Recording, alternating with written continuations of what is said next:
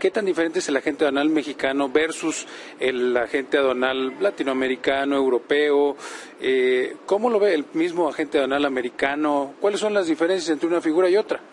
Pues eh, la figura en, fondo es la misma.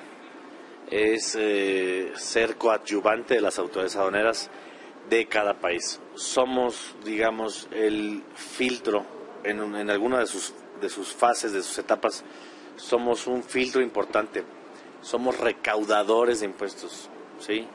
Alguien me encomienda su operación, me deposita una cierta cantidad de dinero y yo pago impuestos por cuenta ajena o por cuenta de terceros. Somos, pues sí, recaudadores.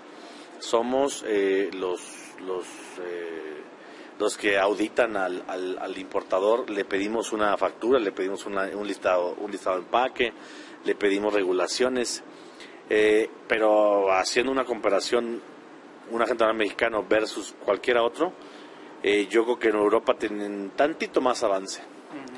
Eh, y la otra, que lo que nos afecta mucho al, país, pues son las cuestiones de crimen organizado.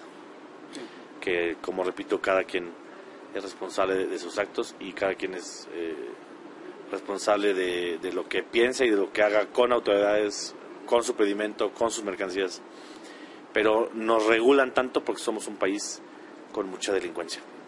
Eh, y, por ejemplo, en Europa hay menos regulaciones porque la gente o quienes hacen eh, las importaciones saben que las sanciones, ahí viene yo que el, el asunto. Ejemplo, y perdón que me salga de contexto, pero ¿por qué un mexicano no se pasa un alto en Estados Unidos? porque si chocas o si le pegas una patrulla, te acusan de intentos de intento de, homicidio.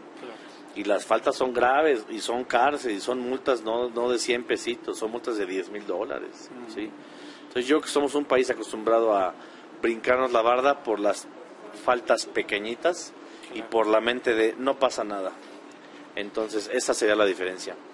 Que en otros países se aplica estrictamente la ley, en México también se está aplicando la ley estrictamente pero todavía tenemos la ligera creencia del no pasa nada. Ah, si no traigo certificado, no pasa nada.